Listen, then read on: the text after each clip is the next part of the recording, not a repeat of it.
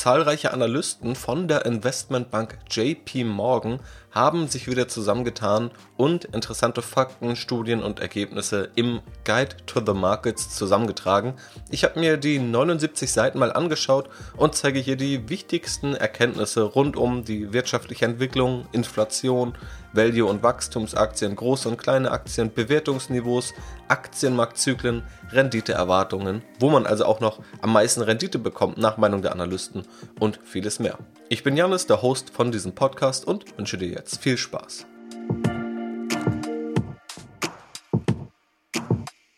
Ja, der Guide to the Markets von JP Morgan erscheint regelmäßig und ist einmal eine spannende Übersicht über unterschiedliche Fakten am Aktienmarkt, im Grunde sogar generell an den Finanzmärkten. Ich verlinke dir auch in der Podcast-Beschreibung den Link zu diesem Guide und auch zu allen Grafiken und Quellen, auf die ich mich hier beziehe. Ich führe dich hier mal durch die ja, zwölf in meinen Augen spannendsten Erkenntnisse, die man aus dem Markt ziehen kann, beziehungsweise aus diesem Report. Wenn du diesen Podcast schon länger hörst, dann wird nicht jede dieser Erkenntnisse völlig neu und revolutionär sein, aber sie zeigt einfach relativ gut, wo wir gerade stehen und kann auch noch ein paar Denkanstöße mitgeben. Die erste Erkenntnis, die man dort sieht, ist zum Thema Inflation, vor allem auch zur globalen Inflation. Die Inflation ist ja ein reales Risiko für Anleger, vor allem aber für alle Sparbuchsparer, weil nicht inflationsgesichert angelegtes Geld entwertet wird und auch sehr hohe Inflation können natürlich auch zu Unsicherheiten an den Aktienmärkten führen. Sie ist deshalb auch ein Schreckensgespenst, das immer mal wieder medial hochgepusht wird und auch von einigen Börsengurus befeuert wird. Im Podcast selbst habe ich ja auch schon mal über dieses Risiko einer Hyperinflation gesprochen und dass es durchaus ein großes Lager gibt an Ökonomen, an renommierten Ökonomen, die dieses Risiko gar nicht so groß sehen und wie du dich trotzdem bestmöglich davor schützen kannst. Schauen wir jetzt auf die Faktenlage, nämlich genau das macht JP Morgan und er listet mal auf, wie hoch die Inflation in welchem Monat seit 2018 bis 2020 in den unterschiedlichen Ländern der Welt lag. Aufgesplittet nach Schwellenländern, nach Industrieländern und nochmal ganz speziell nach der Eurozone. Man sieht dort in einigen Ländern, beispielsweise Italien, Spanien, Griechenland, teilweise auch Deutschland und auch im Durchschnitt der Eurozone Mitte, Ende 2020 sogar leicht deflationäre Tendenzen, also das Preisniveau ist eher leicht zurückgegangen. Im Durchschnitt sieht man schon eine Inflation, die 2020 bei den Industrieländern aber nahe Null war. Also wir sehen dieses Schreckgespenst der Inflation aktuell noch nicht. Auch 2019 war sie eher zwischen 1 und 2 Prozent. Bei den Schwellenländern war sie schon etwas höher, da liegt man so im Schnitt bei 2 bis 5 Prozent. Also auch nochmal zwei unterschiedliche Geschichten, je nachdem, welche Region man sich nun wirklich anschaut. Im Durchschnitt kann man sagen, dass die globale Inflation tatsächlich über die letzten zwei Jahre recht dicht an diese 2%, die beispielsweise die Europäische Zentralbank anpeilt, herankommt aber dass wir eben noch keine Tendenzen sehen, dass die Inflation jetzt irgendwo ausbricht. Natürlich ist jetzt aber auch gerade das Jahr 2020 nicht der repräsentativste Zeitraum dafür. Außerdem spannend ist ein Chart zur Staatsverschuldung. Auch das ist ja immer wieder ein Thema. Staaten verschulden sich, was erstmal auch logisch ist, denn das Geld ist aktuell günstiger. Das heißt, es wäre auch blöd, sich nicht zu verschulden. Aber die Frage ist ja immer, wie stark darf man sich verschulden? Gerade dann, wenn die Zinsen irgendwann auch mal wieder steigen sollten und man dann irgendwann günstigere Schulden mit teureren Schulden ablösen muss. Und wenn man sich heute das globale Verhältnis anschaut von Staatsverschuldung zum globalen Bruttoinlandsprodukt, dann ist man da heute tatsächlich nach der Corona-Krise auf dem höchsten Stand seit 1880, nur einmal zum Zweiten Weltkrieg, war der Stand bei Industrieländern ähnlich hoch. Auch bei Schwellenländern ist man heute auf einem Maximum. Wie gesagt, das bringt natürlich Risiken mit sich. Es ist aber nicht völlig unlogisch, dass Staaten gerade dann vermehrt Schulden aufnehmen, wenn sie auch historisch günstige Zinsen dafür bekommen. Denn auch die Zinsen waren noch nie so günstig wie heute. Im Durchschnitt sind sogar die Industrienationen doppelt so stark verschuldet wie Schwellenländer. Schwellenländer liegen aktuell bei etwa 60 Prozent ihres Bruttoinlandsproduktes im Schnitt und Industrienationen bei etwa 120 Prozent ihres Bruttoinlandsproduktes. Fakt Nummer drei, auch die Bilanz der Zentralbank wächst weiter. Das hat man ja auch an vielen Stellen mitbekommen. Nicht nur die niedrige, die lockere Geldpolitik, sondern dass die Zentralbank mittlerweile auch Staatsanleihen kauft. Also ein Staat, Deutschland, kann eine Anleihe herausgeben, kann also Geld einsammeln und die Zentralbank kauft diese Anleihe, um für Liquidität zu sorgen beispielsweise. Dadurch wächst die Bilanz der Zentralbank seit 2007 stetig. Jeder Anleihenkauf vergrößert sozusagen die Bilanz. Gerade die Corona-Krise hat aber nochmal einen richtigen Schub in der Bilanz, kann man sagen, äh, vorgelegt, wo die Bilanz sich fast nochmal verdoppelt hat in ihrer Größe. Das heißt, gerade in dieser Corona-Krise hat die Zentralbank nochmal sehr, sehr stark zugeschlagen, um auch die Staatsfinanzierung über Staatsanleihen beispielsweise zu stützen. Das waren jetzt so ein paar Fakten, die vielleicht eher das Zahlenwerk des Finanzwesens hinter der Weltwirtschaft darstellen. Wenn wir uns jetzt die Frage stellen, wie entsteht eigentlich reales Wirtschaftswachstum, dann gibt es dafür im Grunde zwei wesentliche Faktoren. Zum einen, wenn es mehr Beschäftigte gibt, also je mehr Leute arbeiten, desto eher wächst auch die Wirtschaft. Und wie stark der Output pro Beschäftigtem steigt. Also wenn jeder Arbeitende produktiver arbeiten kann, dann steigt ebenfalls das Wirtschaftswachstum der Welt. Und beispielsweise in den USA sind über die letzten 50 Jahre beide Faktoren etwa gleich verteilt dafür verantwortlich, dass die Wirtschaft gewachsen ist. Man sieht aber da einen ganz spannenden treppenartigen Trend, dass das reale Wirtschaftswachstum in den USA vor 50 Jahren bei 4,5% lag, dann über lange Zeit bei 3,2% und 3% und seit 2008 bis heute eben bei nur 1,7%. Das heißt, man sieht hier, dass das reale Wirtschaftswachstum in den USA abgenommen hat. In der gleichen Zeit haben sich die Kurse gerade in den USA trotzdem recht gut entwickelt. Schauen wir nun einmal auf Europa, dann ist nach wie vor ein dominierendes Thema in der Europäischen Währungsunion die Zentralbank und die Zinspolitik, die damit einhergeht. Die Zinsen lagen nach der Jahrtausendwende, also der sogenannte Einlagezinssatz, bei knapp 4%, ist dann runtergegangen bis zu einem Prozent, ist dann in der Finanzkrise oder vor der Finanzkrise wieder angestiegen auf etwa 3%. Und nach der Finanzkrise wird rapide gesenkt worden, immer weiter gefallen in den negativen Bereich. Und die Markterwartungen sagen, dass es auch genauso weitergeht.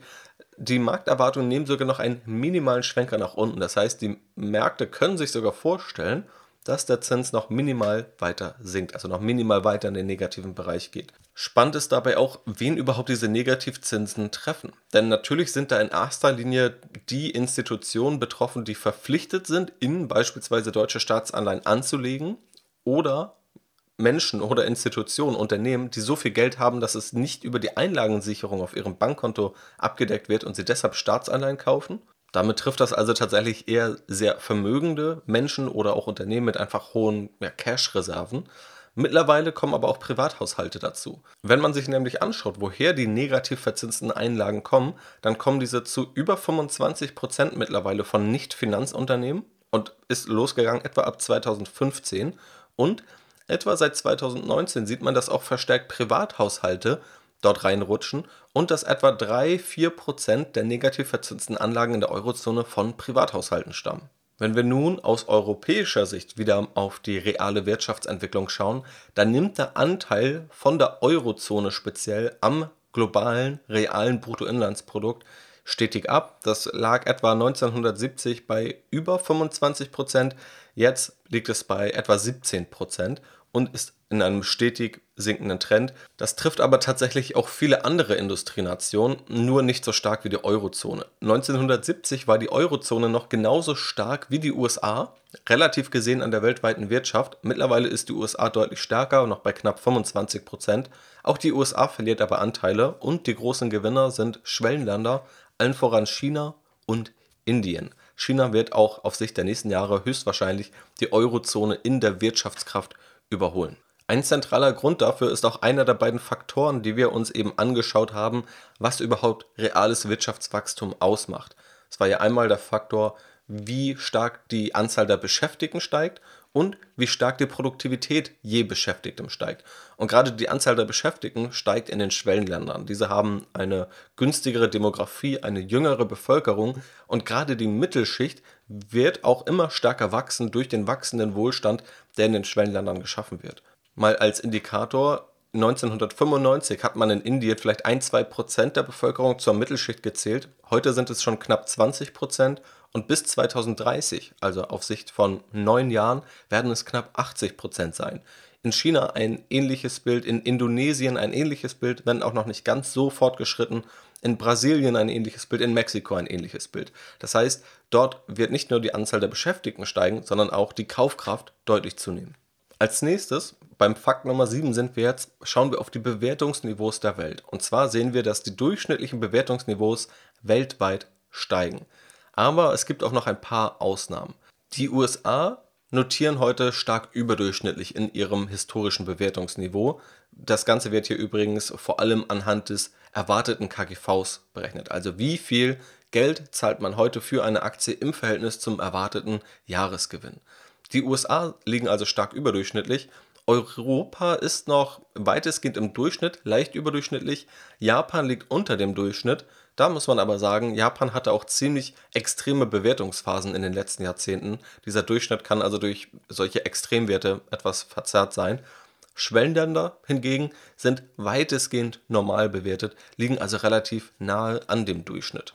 Das ist jetzt eine Betrachtung des gesamten Aktienmarktes. Nun kann man auch versuchen, den Aktienmarkt in zwei Hälften zu teilen, und zwar in Value-Aktien und in Growth-Aktien, also in Substanzunternehmen gegenüber Wachstumsunternehmen, in die Unternehmen, die schon länger bestehen, gegenüber den Unternehmen, die gerade neu sind. Spannend ist dabei zu sehen, welche Sektoren eigentlich gerade in welche Kategorie fallen. Also ein Value-Investor, der auf Substanz setzt, investiert in welche Sektoren und in welche Sektoren investiert ein Anleger, der gerade Wachstum sucht. Wenn man sich diese Aufschlüsselung mal anschaut, dann sieht man, dass Value-Anleger heute relativ gesehen stärker in Unternehmen aus den Sektoren Finanzen, also auch Banken und Versicherungen investieren, in die Industrie, in Versorger und auch in den Energiesektor. Wachstumsanleger auf der anderen Seite fokussieren stark die IT-Branche, also alles in die Technologierichtung, zyklische Konsumgüter ebenfalls und auch Kommunikationsdienstleister. All das sind Märkte, die aktuell stärker wachsen.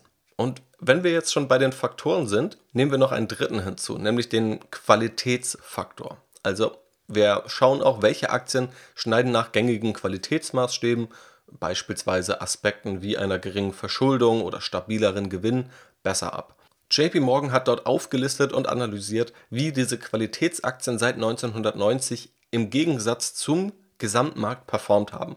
Und da sieht man, dass diese im Durchschnitt recht gut performt haben, also eine recht gute Rendite geliefert haben.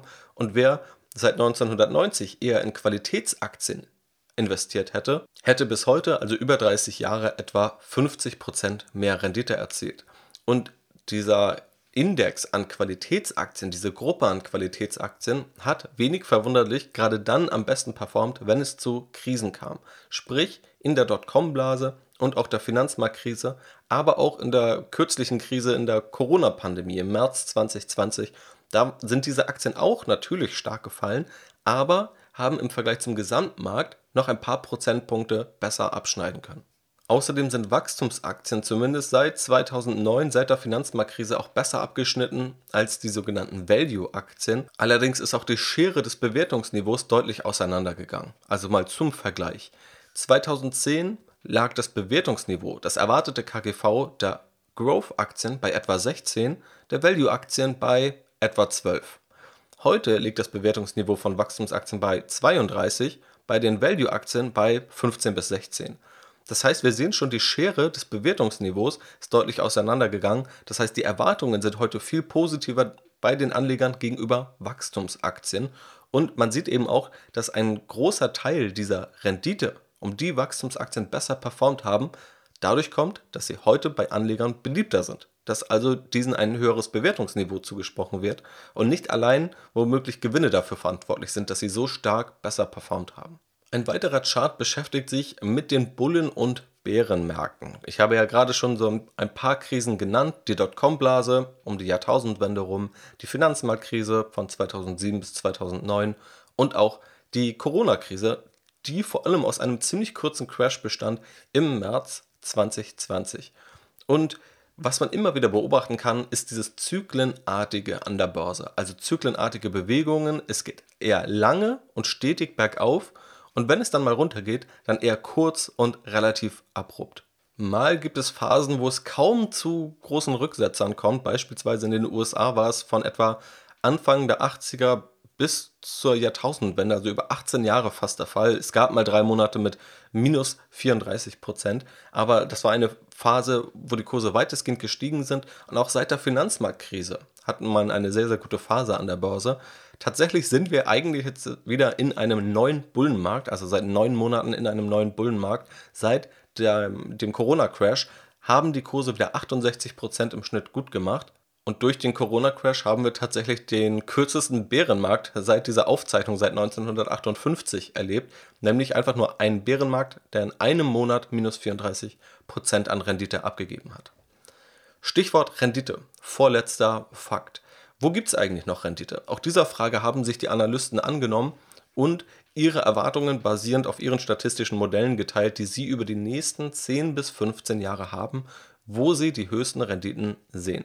Das Ganze ist hier nicht im Verhältnis zum Risiko gesetzt. Das heißt, das muss man natürlich auch immer dazu betrachten, gerade wenn man eher risikoscheu ist. Aber wo sehen nun die Analysten die höchste Rendite? Zum einen bei Schwellenländern. Und zwar ganz speziell Aktien in Schwellenländern. Danach kommt die Region Asien ohne Japan. Auch das ist dann eher eine Region, die vor allem aus Schwellenländern besteht dann tatsächlich sind Analysten relativ optimistisch, was die Large Caps in der Eurozone angeht, sprich die größeren Aktien in der Eurozone.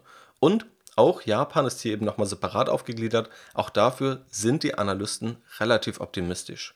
Danach kommen noch europäische Kernimmobilien, Großbritannien ist da ausgenommen, dann die globale Infrastruktur, beides zählt unter den Begriff alternative Anlagen und dann Bisher lagen alle relativ dicht beieinander bei ihrer Renditeerwartung irgendwo zwischen 4 und 6 Prozent.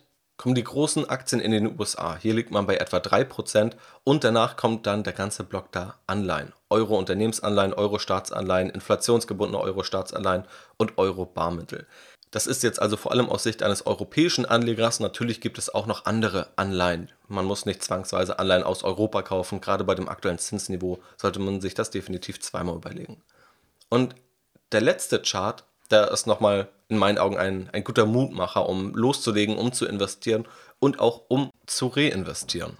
Wer 5000 Euro im Jahr anlegt und eine Rendite von 5% pro Jahr erzielt, was durchaus realistisch ist, landet bis zur Rente bei 354.000 Euro Endvermögen, wenn man mit 35 startet, oder bei 639.000 Euro Endvermögen, wenn man mit 25 startet.